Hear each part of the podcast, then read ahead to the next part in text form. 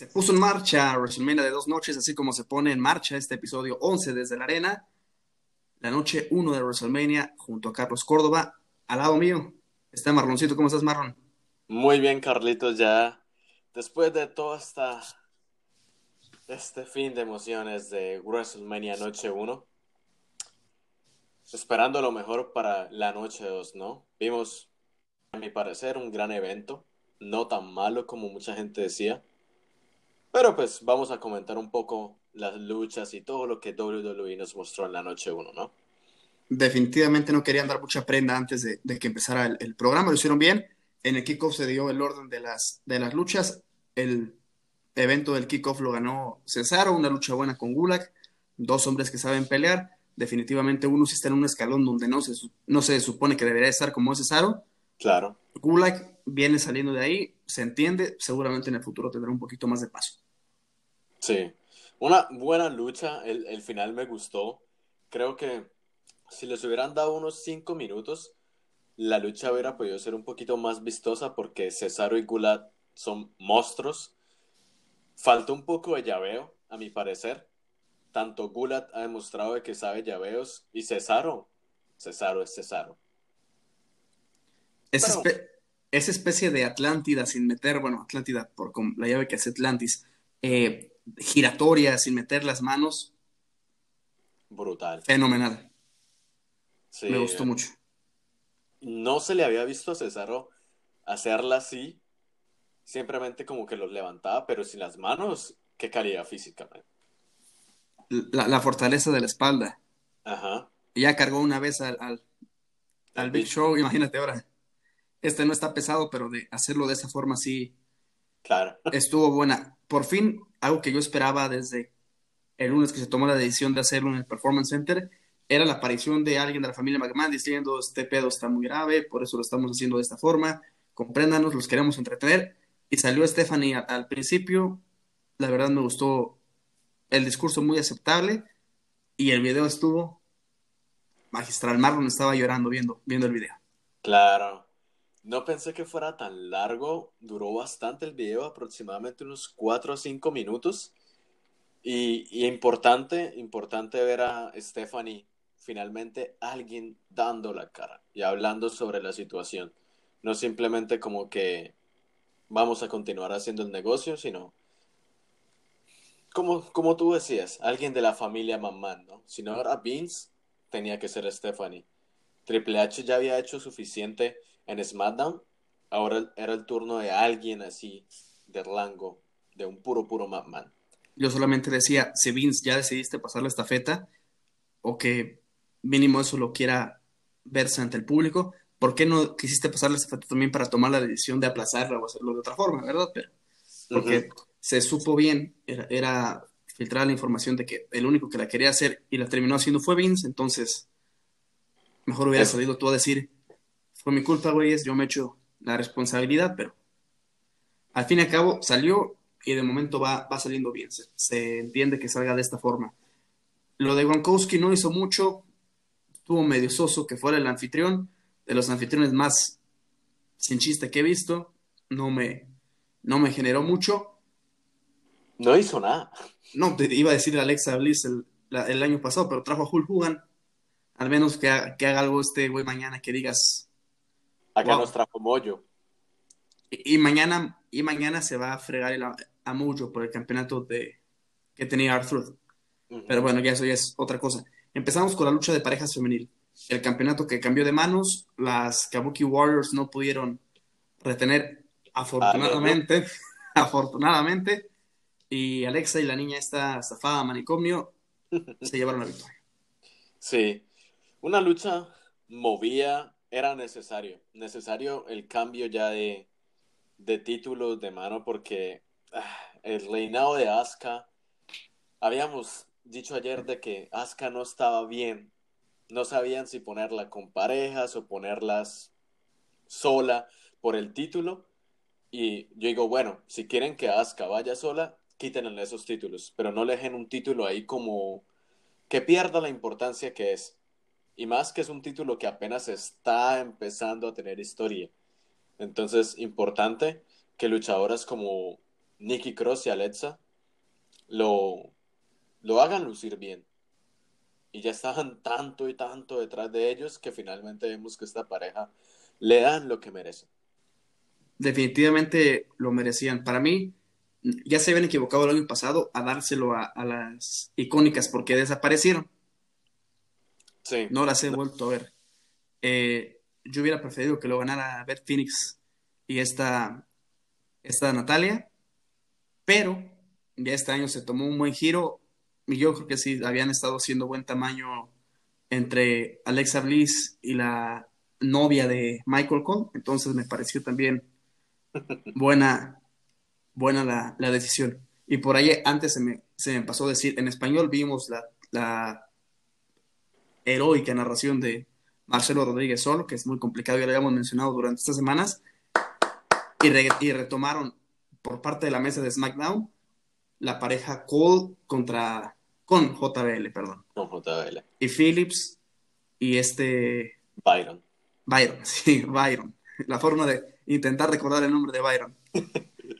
Para las luchas, las luchas de Raw. La segunda lucha entre Elías y Corbin, por ahí yo esperaba la sorpresa de que siempre Corbin quiere que le levanten la mano porque los oponentes no llegan. Pero ahora le dijeron, llegó con guitarrazo Elías y todo y se terminó llevando la lucha. Una lucha, pues apenas es una rivalidad que lleva menos de tres semanas, pero supieron hacer las cosas bien en el tiempo que les dieron. Elías lució bien que finalmente, finalmente, Elías gana una lucha en WrestleMania. Hace algo bueno en WrestleMania, por así decirlo. Y lástima que sea en este escenario. Lástima. Lo, lo han estado menospreciando mucho, lástima que sea así. Sí, y no han, la entrada tocando la guitarra, todo eso se perdió, pero pues por lo menos le destruyó la guitarra en la espalda a Baron Corbin. La guitarra que fuiste a recoger tú y desempolvar, claramente. Yo lo vi. Claro. Punto para Elías. Siguiente lucha, me sorprendió mucho, no me desagradó pero que la lucha por el campeonato de mujeres de Raw la pusieran de tercera en el orden de la cartelera, para mí fue algo muy, muy sorprendente. Y sobre todo el resultado, lo quería, no lo esperaba, pero a mí sí me gustó que Becky Lynch ganara contra mm. Lesnar. Sí, fue como que ambos estábamos viendo la transmisión y fue como, ya va, ya viene Becky. O sea, ¿por qué tan rápido? Es la primera vez que votan un... Bueno, ya habíamos visto una lucha por el título de WWE el año pasado. ¿Será WWE o era el Universal? ¿Cuál? Que gana Seth Rollins, se lo quita a Brock Lesnar, que fue la primera lucha. Pero no fue tan rápido por la, ah, por la cuestión de que estuvieron pendejeando el ring afuera y echándose a Rollins. ¿O a qué te refieres? ¿A que fue muy ¿A que fue empezando la cartelera? Sí, de que fue empezando la cartelera. ah, sí. Se abrió el 27 con la lucha del campeonato de peso completo también. De que no hubo nada. El 34, el 34 se abrió con el campeonato intercontinental. Sí, o sea, van moviéndole. Van alternándola. Pero yo a lo que voy, ¿por qué a esta mujer la tienen acá? Sí, y, era lo que todo el mundo pensaba. Destruyes a toda la división femenina en una cámara de la eliminación que fue el evento pasado, que uno dice, Shayna la están empujando. Qué push tan tremendo el que le están dando a Shayna. Y llega a WrestleMania y todo el mundo está expectante a ver qué va a hacer la vampirita, la aprendiz de Gangrel. Y una lucha que no, no brilla, no fue buena. Fue como no hay química entre las dos y al final gana Becky Lynch casi de una de la misma forma que le gana Ronda. No sé. Yo, yo quería que ganara Shayna porque me parece que el personaje de Becky Lynch ya no tiene más para dar o no hay una no hay una contendiente buena para Becky. Entonces, pero bueno, el hombre sigue reinando. y lamentablemente el camión se le quedó sin baterías, no tuvo cómo regresar a casa por haber dejado los fusibles prendidos. Lamento terriblemente que se le haya quedado sin batería, pero no, ya ocupa llegar a alguien dominante de la división. y, tendrán tiempo para pensar qué giro le van a dar, porque si no, eh, va a seguir siendo menospreciado ese campeonato, al igual que el campeonato intercontinental. Lo que te decía yo mientras se veía el evento ¿Qué hubiera sido una lucha Brian Danielson contra el genérico en cualquier terreno independiente? Una lucha cinco estrellas. algo brutal, algo sin ningún tipo de interrupción, nada que ver con lo que se vio hoy. Sí, era lo que te decía que era las luchas que más me llamaban la atención. Por, no, no tanto por la historia, más por los luchadores y la calidad luchística que tienen ambos. O sea, Daniel Bryan, el dragón americano, que literal se partió el lomo en las independientes, al igual que Sami Zayn con el genérico. Y dije, finalmente llegó la hora de verlos. Llegó la hora de ver a estos dos grandes. Y fue una lucha de. como el estilo de Tony Jerry. Persiguiéndose. Interacciones de Cesaro, de Nakamura, de Gulak. Y dije, ¿esto qué es? Y al final gana Sami Zayn y, lo peor de todo, lo que no me gustó, la forma en que cortan la lucha. El final. Es como que Daniel Bryan pierde, Sami Zayn está acá recuperándose y una vez cortan. Vamos. No, no se cuenta una historia, no se cuenta nada. Estuvo piterón, piterón. La verdad no, no me gustó. Y ahí los dos fallamos. Los dos atinamos al cambio de campeonato femenino, los dos atinamos a la victoria de Elías. Por ahí yo se hizo la, separación en la cuestión de que esta Becky retenía, tú te quedaste ahí y los dos perdimos porque pensamos que ganaba que, ganaba, Brian. De, momento el marcador iba 3, 3 a 2. La siguiente lucha de la, pues, ¿qué podría decir? la mejor lucha de la noche. Definitivamente las escaleras en, un triple threat, John Morrison, este... Yo siempre tengo un problema con saber cuáles son los usos, cuál es cuál. No sé, pero ambos son... Ambos se volaron de la cárcel. Uno, uno, uno, dos. No sé, el, uso, vamos a decir, el uso. Y, Kofi Kingston, la, lucha fue muy buena, pero el final estuvo muy mamón. Eso fue ese fue el problema. Ay, no sé, creo que lo que decíamos, Morrison estaba cargando la lucha en sus hombros, porque literal todas las jugadas de voladoras, de saltar, de utilizar las escaleras, fueron creación de Morrison. Todo lo, todo lo que era Kofi y el otro uso giraba alrededor de Morrison. Pero, no sé, el final fue como que, yo le decía como que ok, ganaron los, ganaron los tres, ¿qué va a pasar acá? Y de repente fue como que Le, le pegan y se cae con los títulos. Dije, ok, no, esto estuvo mal. A mí al final me dio, me dio mucha risa, pero en sí la lucha me, me gustó mucho y el ancla completamente, el que manejó la dinámica fue Morrison. Fue Morrison, te está diciendo, el que se acomoda, que hace esto, que hace el otro, que está siempre pendiente.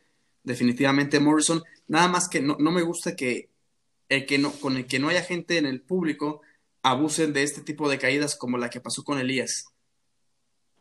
Sí. Que cayó desde casa de la madre y pómbales. Igual la caída que tuvo el uso fue así de.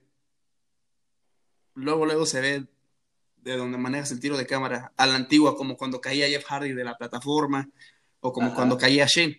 Entonces, eso fue lo que no me agradó, pero para mí fue la, mejor lucha de la noche.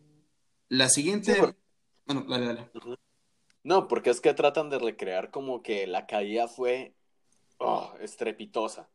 Y no es que sea tan estrepitosa, por Dios, es Erlin. No es lo mismo que te tires de una escalera de 30 pies de altura y caigas. Pero pues el juego de cámaras ahí de WWE, de tratar de, de crear momentos impresionar. fue como que, ah, cayó afuera. Aquí no. Sí. No lo intentes. En El árbitro. ¿Mande? El árbitro estaba como, ¿qué pasa? De por Dios. Sí. Eh, la siguiente fue esta lucha que fueron después dos luchas, que una fue ya sin descalificación entre Owens y el Mesías. Yo seguía viendo la historia sin, sin ningún tipo de emoción ni nada. Vi por ahí una lucha que habían tenido en Ring of Honor y me gustó mucho más que, que esta. Pero pues el Mesías de lunes por la noche tenía que hacer la aparición hoy. No había de otra. Y perdió las dos. Sí. ¿Le cuento solamente como una? Bueno, fue. Creo que después de la primera descalificación, la lucha se volvió buena. Creo que realmente tomó la importancia que tenía, pues. Y Kevin Owens, pues con este movimiento de que se tira del letrero gigante de WrestleMania, pues crea un momento que realmente es impactante. Pero pues sí, la lucha no dio para muchísimo más. realmente esperaba un poco más. Yo también, yo también. Y si era importante tenerle una especulación, estipulación diferente el combate. Se tuvo, pero tampoco se abusó de eso. Además, simplemente agarrarse campanazos, no hubo otro tipo de artefactos y la explosión de la mesa de la mesa de transmisión. A mí la lucha terminó sin gustarme más por la falta de historia que por que por la acción. Pero estuvo ahí medianona, medianona. La siguiente, esta, esta no tenía ningún tipo de sentido, menos de... Tú tomaste, tú tomaste el, tiempo exacto. ¿Cuánto tiempo le bastó a Braun Strowman para ganarle a Goldberg? Le tomó aproximadamente 2 minutos 30 segundos. Me demoré un poquito, pero 5 segundos no hacen la diferencia. Sí, definitivamente sí. Estuvo muy, muy pedorro y es donde ahí tomas tú la, la conciencia de, de qué servía que en Arabia Saudita se echaran al personaje favorito de todos para que después Braun Strowman se echara fácilmente a Goldberg. Yo siempre he tenido el problema con este tipo de figuras dominantes, de luchadores invencibles, construidos que cascan los dedos y destruyen a todos. Y es lo que quieren hacer con este. Bron. Con este Bron. Sí, y. Ay, man, es que. No sé, pudieron haber colocado cualquier otro luchador, otra cosa que. No sé. Incluso te decía que un Triple H. Un Triple H hubiera podido animar un poco más la situación, no sé, salir defendiendo a Roman pero Strowman ganando y con tantos problemas que ha tenido de que literal es enemigo de todos los luchadores independientes y ahora es la, el rostro pues de WWE, de la marca SmackDown. Y lo que yo me pregunto es, ¿en dónde queda Goldberg acá? En su casa solamente se, reafirmó la idea de que era el capricho de los árabes de verlo. Y vale, descánsalo otra vez. y la rivalidad con Roman se perdió. Pues esa también fue sacada de quién sabe dónde. Yo soy el siguiente. Ah, está bueno, pues, vale. sin, sin ningún tipo de problema. Y también habrá que ver si este. ¿Quién? Roman Reigns llega a la fotografía titular o no. Sí, eso era lo otro. Uno podría decir de que Roman sería el indicado para enfrentarse a, ahora Strowman otra vez, como ya lo han hecho en el pasado, que no es, no es algo nuevo, pero pues sería el perro mayor el que probablemente se enfrente a la bestia, al hombre entre hombres, pues, Braun Strowman. Y el evento estelar, ya para finalizar este, este previo, no es lucha, definitivamente no fue lucha. Eso para los puristas es que me hubiera gustado ver los movimientos de Jay Styles. Es que esto no fue lucha. Desde el momento que se confirmó lo que ya se rumoraba de que era en otra locación y definitivamente que vimos el cementerio y que vimos al American Brass, sabías que no podías esperar el, el super codazo impulsado en las cuerdas de AJ Styles o un... ¿Cómo le llamaba esta Michelle McCool? O estrellando así en... Uh, el, el, el Styles Clash. Es, es. No lo, ibas, no lo ibas a poder ver, o sea, lo sabíamos, era más enfocarnos en la cuestión psicológica del combate, en lo que podíamos visualizar por medio de una diferente grabación, de una diferente forma de llevar la historia, y va a ser lo mismo mañana en la lucha del Firefly Funhouse. Te digo. Pero, o sea, no sé por qué la gente critica esto. Me parece algo indicado. No es que yo digo, si no hubiera pasado esta cosa con esta pandemia y la lucha se hubiera realizado en, en el estadio con la gente, yo digo, hubiera sido bueno, hubiera sido bueno. Porque tanto el Undertaker como ellos tales saben hacer eso, saben comunicarse en el ring, pueden tener una lucha buena. Ponerle el plus de que no vamos a tener público y el Undertaker se mueve por el público muchas veces. Edge Styles no va con el público en este caso, como en otras ocasiones. Y todo el mundo se iría por Undertaker, Undertaker. No teníamos eso. Y yo digo, ok, WWE, a trabajar esas mentes, ¿qué nos quieren mostrar con esta lucha?